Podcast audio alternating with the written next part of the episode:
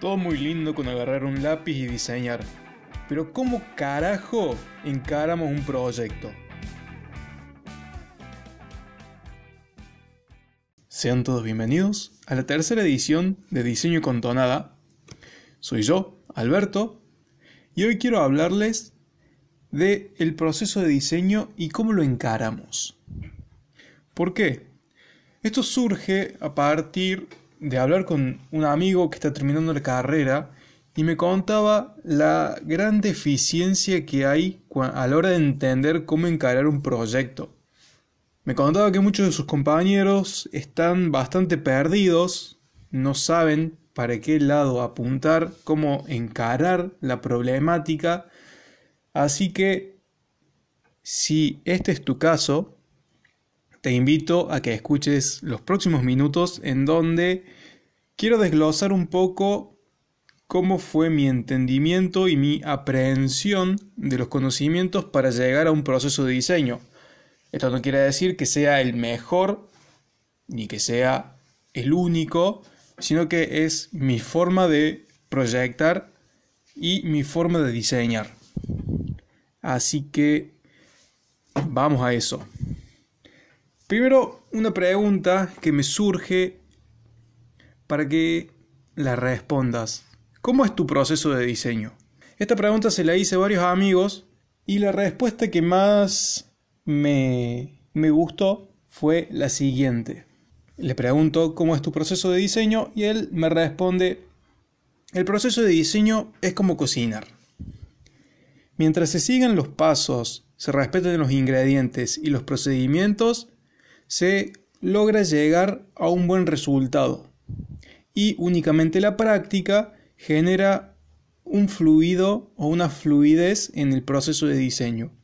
Y no puedo estar más de acuerdo con esto, ya que todos tenemos un montón de materias teóricas que odiamos, la mayoría, y estas nos, estas nos dan un montón de herramientas que decimos, ¿para qué las vamos a usar si nunca? ¿Para, ¿Para qué vamos a leer si nunca lo vamos a usar?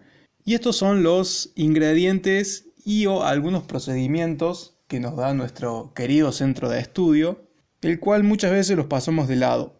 Y déjenme contarles algo en mi experiencia personal.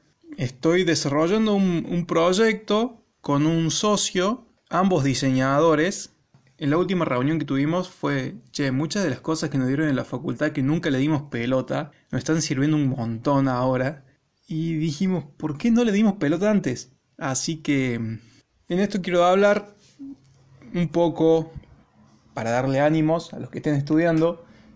Pónganle un poco de ganas a esto, estas materias teóricas que son un embole. Y soy el primero en decir que son un embole, pero de algo, van, de algo sirven. Así que y recapitulando con lo que veníamos diciendo con este tema de las preguntas.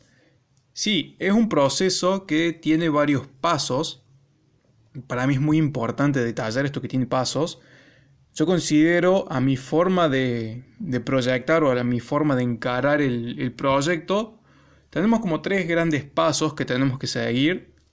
Estos son investigar, diseñar y comunicar o prototipar. Empecemos por la investigación, que ya sé que es la parte más aburrida que a la mayoría no nos interesa, pero es la parte más importante que tenemos en nuestro proceso de diseño. ¿Por qué? Porque acá es donde están todos los problemas, por minúsculos que sean. Estos problemas, si no se solucionan acá, en la fase de diseño, son imposibles de seguir. Así que para esto quiero también darles, les voy a dejar tarea al que quiera. Eh, les recomiendo un par de libros en cada paso que a mí me han servido. Para la investigación, yo tengo tres libros de cabecera. Diseño y desarrollo de productos de Ulrich y Eppinger. Diseño de producto de Milton y Rogers y diseño centrado en las personas, que esto, la autoría es de la Fundación Bill y Melinda Gates, pero también tiene IDEO, creo que es el que se hace responsable. Así que son, son muy buenos materiales en donde se pueden sacar muchísimas cosas. Yo el que más estoy usando es diseño centrado en las personas porque te da muchísimos métodos para investigar. Así que, teniendo la bibliografía, ¿qué vamos a investigar? Yo tengo tres puntos importantes para investigar, que son el usuario. En el usuario quiero recalcar el tema de la importancia de los valores, ya sean los valores percibidos que tiene el usuario con el objeto, que eso se da mucho entendiendo o eso se puede reconocer entendiendo cómo piensa nuestro usuario. Así que es muy importante ejercer, si se quiere, empatía o ponerse en el lugar de él para así entender cómo, cómo piensa y después los valores aspiracionales que tiene nuestro usuario. he visto muchos a la hora, por ejemplo, de diseñar una silla, toman como un valor aspiracional una silla de IMSS, cuando en realidad nuestro usuario no sé si apunta a una silla de IMSS, quizás la estética que le, le atrae, pero ¿qué es el valor que realmente lo motiva? ¿Por qué lo motiva la silla de IMSS? Es buscar un poquito más allá del objeto e ir un poco a lo intangible, ¿Por qué el usuario elige esa silla y no elige otra? Así que una vez que entendamos eso y entendamos nuestro usuario, también es importante entender la actividad a la que va a estar ligado nuestro producto y también nuestro usuario, obviamente. Para entender la actividad hay un montón de herramientas. Está un, un día en la vida de, está en el trabajo de campo, hay un montón. Creo que eso les va a servir mucho que lean el libro Diseño centrado en las personas para ahí entender y, encontrar el método que realmente les sirva a ustedes para sentarse a proyectar. Una vez entendida la actividad, eh, pasar a entender el mercado y analizar el mercado. Y en el mercado no está solo entender mi competencia, sino está entender el producto. Esto es un análisis objetual muy profundo el que se tiene que hacer acá, entender cómo se hace, por qué se hace así, también entender la competencia que tengo, qué está haciendo la competencia, cómo lo hace, qué cosas hay en el mercado, qué cosas no, por qué, entender quién vende las cosas también, ver en el mundo qué se está haciendo, tener un estado de la técnica importante, también no entra tanto en el mercado, sería más como una variable contextual del mercado, pero normas que rigen, ya sean normas legales, normas éticas y ciudadanas, normas morales, códigos sociales que rigen cierta actividad o, regulan de alguna forma el producto. Por ejemplo, ¿por qué un mate en Estados Unidos no es tan aceptado o no es tan popular como un mate en Argentina, en Uruguay. ¿Por qué? Y ahí empezás a ver, che, no, pero el mate no es tan popular en Estados Unidos porque culturalmente a ellos no les gusta, o porque el mate no es tan popular en Europa. Y ahí empezás a ver, no, pero porque a los europeos les da un poquito de asco esto de estar compartiendo el mate y cosas así, que es muy importante para nosotros o para la empresa que vaya a contratar nuestros servicios o para quienes estemos desarrollando este proyecto, entender cuáles son los, las variables de, mercado y las variables sociales y la apropiación que puede llegar a tener esa cultura con su, con su producto. Una vez que tengamos todo esto, eh, pasamos a ver los resultados, que los resultados, esto son principalmente dos. Un programa de diseño, que este programa puede ser el PDS de toda la vida, o un programa con condicionantes, requerimientos y premisas. Eso ya va más va más por la comodidad de cada uno. Un árbol de objetivos también, también puede ser tranquilamente, pero eso lo, lo elige, digamos, lo elegís vos, que es lo que más acostumbrado estás para hacer. Y una herramienta que me brindaron en tesis, que son indicadores, que es una herramienta que yo no entendí y odié hacerla.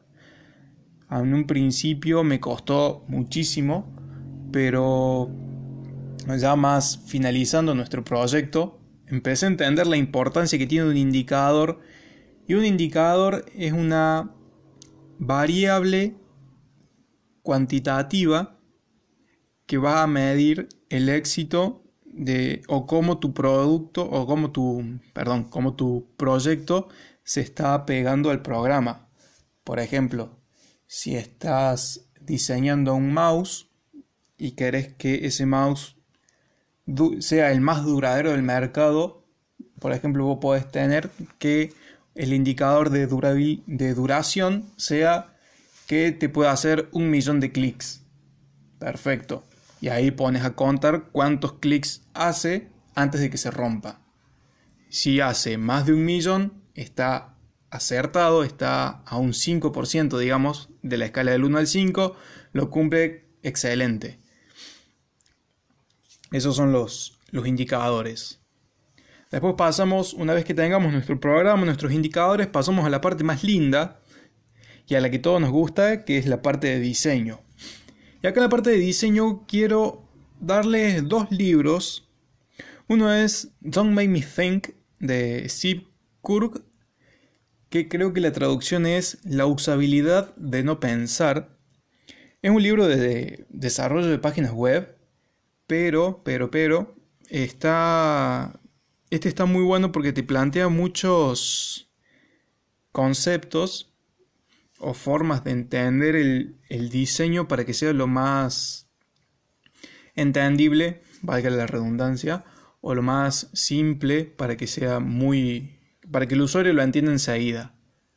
Eso está. Es un libro también que se lee bastante rápido. Yo lo creo que lo leí en, en dos tardes. No, no, es muy, no es muy largo, no es muy denso. Está muy bueno, así que ese se los recomiendo. Más que nada para entender ciertos conceptos para alguien que está desarrollando o bien una interfaz o, bien que su producto está altamente en contacto con el usuario o por ejemplo con un usuario que sea un nene, un adulto mayor que no está acostumbrado a usar ciertas cuestiones tecnológicas. Ese libro le va a dar muchos conceptos para ver cómo hacer una mejor interfaz usuario-producto. Y otro que es muy importante, que yo creo que este libro se tiene que tener al lado mientras se va diseñando, es Así se hace, de Chris Leftery, que en este, en este libro te enseña un montón de procesos productivos con ejemplos para que vayas pensando cuál podés usar en tu producto o en tu proyecto. Este, este también es un libro bastante... No hace falta leerlo, creo que no hace falta, pero sí tenerlo a mano para ir ahí viendo qué, qué proceso tecnológico podés usar. Ahora bien, dentro de, esta, de este paso o este, este, este paso de diseño o esta fase de diseño, ¿qué tenemos que hacer? Lo primero es definir un concepto y que es un concepto, porque en esto soy el, primero en poner la mano en el corazón, fue lo que más me costó y lo que, más, y lo que me costó un año de carrera. Eh, gracias a no entender el concepto, no saber aplicarlo, recursé una materia y perdí un año, así que es muy, muy importante que se sepa qué es el concepto. El concepto es lo que tu producto promete o lo que tu producto deja ver. ¿De dónde sale el concepto? El concepto es simple. El concepto sale de los valores que tiene el usuario, que eso te lo va a dar la investigación. Y por eso acá quiero recalcar que una buena investigación te allana un montón el trabajo en esta etapa de diseño. Así que el concepto sale de esos valores. Vos lo vas a, a trabajar de acuerdo a otras cuestiones que tenga tu proyecto, porque cada proyecto es único, como cada diseñador. Así que no, acá no te puedo decir sinceramente, hace esto, esto y esto, porque mi forma de pensar no es la misma que, que la tuya. Pero una vez que definas un concepto, y hay un montón de maneras de definir concepto. Puede ser un concepto con una maqueta, un concepto con una textura, un concepto con una canción con un dibujo, con una frase que el concepto de la frase es la más conocida. Es por ejemplo el eslogan, cuál va a ser el eslogan. Que esto también si estás diseñando algo para, para una marca, no solo tenés que tener en cuenta los valores que tiene el usuario, sino los valores de la empresa. Y acá tenés que entender la visión, la misión y los valores. Y en base a eso, y si la empresa tiene un eslogan, tenés que conjugar todo este paquete de datos, los valores aspiracionales del usuario, los valores percibidos de los objetos que tiene el usuario, los valores de la marca y el eslogan. Y, en todo, y todo eso de, este, de esta amalgama de, de información, te va a salir tu concepto, que es lo que vos le vas a prometer a tu usuario. Generalmente el concepto es un eslogan y una imagen, un primer esbozo de producto también, que eso es lo más importante también que tiene el concepto, es el primer esbozo de producto, por ahí sin tener en cuenta muchas cuestiones tecnológicas, o muchas cuestiones de si se puede hacer o no, o si es factible o no, sino que es una es una cuestión meramente visual y meramente, si se quiere, comercial. Es como los concept cars, los que son fanáticos de los autos, verán que todos los años aparece un modelo nuevo de auto en el salón de Milán, en el salón de donde sea, y está ese, auto hermoso que en la puta vida se va a hacer. Bueno, eso es un concepto, eso es lo que te van a vender a vos. Y eso es lo que vos como diseñador querés venderle a tu usuario. Así que una vez que tengas el concepto hecho, ya empezamos a proyectar. Y esta es la etapa más larga o más complicada si se quiere, porque es agarrar tu concepto y hacerlo un producto real. Y acá sí vas a necesitar mucho este libro de Chris, Chris Leftery, así se hace, para bajar a tierra esta, esta idea o este concepto que tengas. Y acá vas a tener un montón de, de diversión, dibujando, diseñando, proyectando, cambiando, haciendo maquetas, que esto también es muy importante y no se le da mucha, mucha bola, el tema de maquetar, agarrar y hacer maquetas, maquetas. Mientras más maquetas hagas, más fácil te va a ser diseñar. Así que, ¿y cómo se cierra el proyecto? El proyecto generalmente se cierra con un plano técnico, pero un plano técnico medio general, no un plano técnico definitivo. El plano técnico definitivo se hace en una etapa un poquitito más adelante. Pero empezar a entender un plano eh, empezar a entender qué componentes va a tener tu producto, qué tecnología, y esto es muy importante. En esta etapa de proyecto ya tenés que saber qué tecnología vas a usar, qué forma vas a usar, tener una una visión general ya de los procesos productivos que vas a usar, que esos después pueden cambiar, pero no pueden, no puedes estar planteando, por ejemplo, una inyección de plástico y después venir con un, fresado de, de aluminio. Eso es medio complicado hacerlo. Directamente es tirar el proyecto y hacerlo de nuevo. Así que, ¿qué te puede cambiar? En vez de una inyección puede ser un termoformado de plástico, pero no mucho. en esta etapa el proyecto ya no te va a cambiar mucho en, tu, de tu cierre de proyecto a tu refinamiento de proyecto no te va a cambiar mucho. Pero una vez que tengas tu proyecto en la mano con una maqueta de estudio, una buena maqueta de estudio, que tengas unos lindos planos técnicos, esto ya podés ir a, validarlo. Esta, esta parte es la más importante porque acá es cuando tu usuario tiene su primera aproximación o el primer contacto real con tu producto y acá vas a saber si todo lo que investigaste estuvo bien o mal. Así que esta es la etapa más crítica que tenemos nosotros en nuestros proyectos, es la etapa de validarlo. Para validarlo hay muchísimas formas, puede ser por focus group, puede ser por entrevistas personales donde te pones a charlar con tu usuario y le mostras el producto y ves cómo, cómo interactúa con él. Hay millones también. Una vez que la validación haya sido aprobada por el usuario, entramos en una, en una etapa de refinamiento. ¿Qué es el qué refinamiento? básicamente es pulir pequeños detalles que en la validación te hayan saltado, que sean cambios mínimos. Y acá viene esto de, che, pero este estos componentes que son dos yo lo puedo hacer en uno. O, por ejemplo, decir, pero para esto en lugar de hacerlo inyectado de plástico lo puedo termoformar y ahorro muchísima plata en matriz.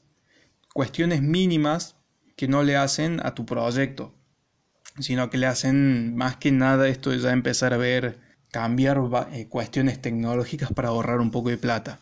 Bueno, una vez terminado este y aprobado este refinamiento, tendríamos que tener planos técnicos finales, estos ya pasarían para la gente de matricería si así lo requiere, para la gente de producción, para el tornero, para el fresador, para el matricero, para quien corresponda.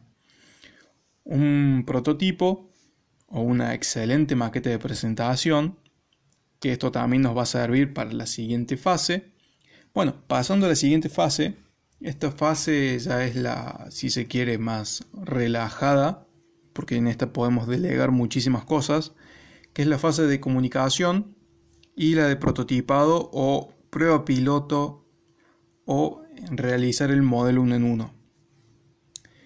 Para la comunicación básicamente es, si lo necesitamos, panelería, infografías, excelentes renders, cuestiones que nos sirvan como un buen complemento para nuestro, a la hora de decir nuestro discurso, que sirvan de complemento para poder vender nuestra idea, nuestro producto o lo que sea.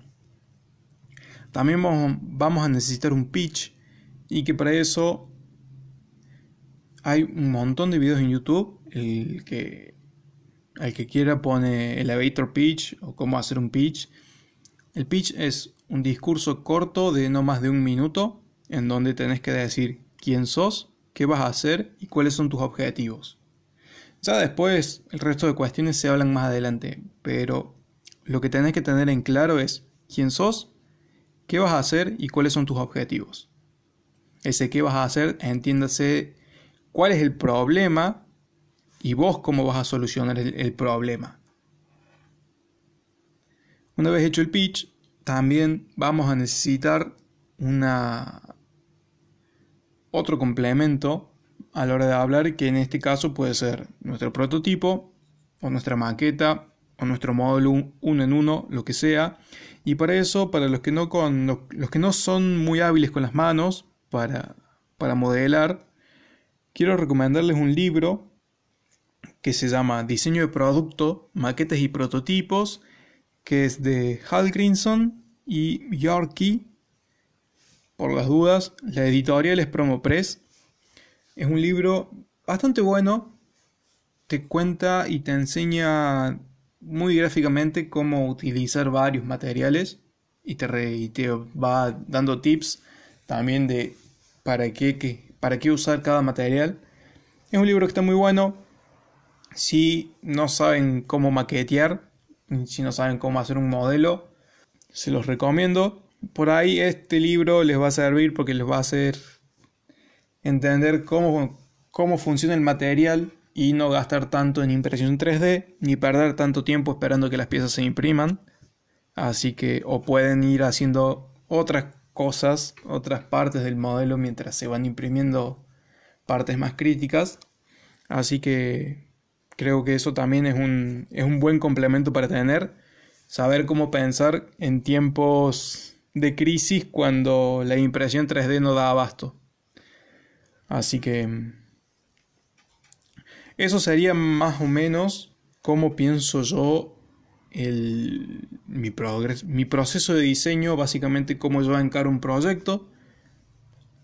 Y haciendo un poco de memoria es investigando el usuario, la actividad, el mercado, el mercado que se entiende como no solo la parte comercial, sino la parte contextual.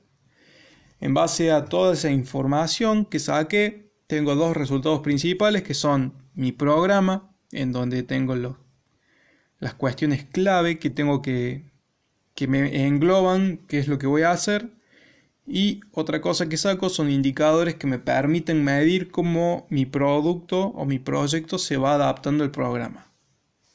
En la fase de diseño, primero desarrollo un concepto, en base a ese concepto desarrollo el proyecto, ese proyecto lo voy a validar, o mientras voy desarrollando el proyecto también lo voy validando, y eso también es importante decirles, que cada, cada fase de esta no es un escalón que sí o sí se tenga, o no es una cuestión lineal que se tenga que hacer.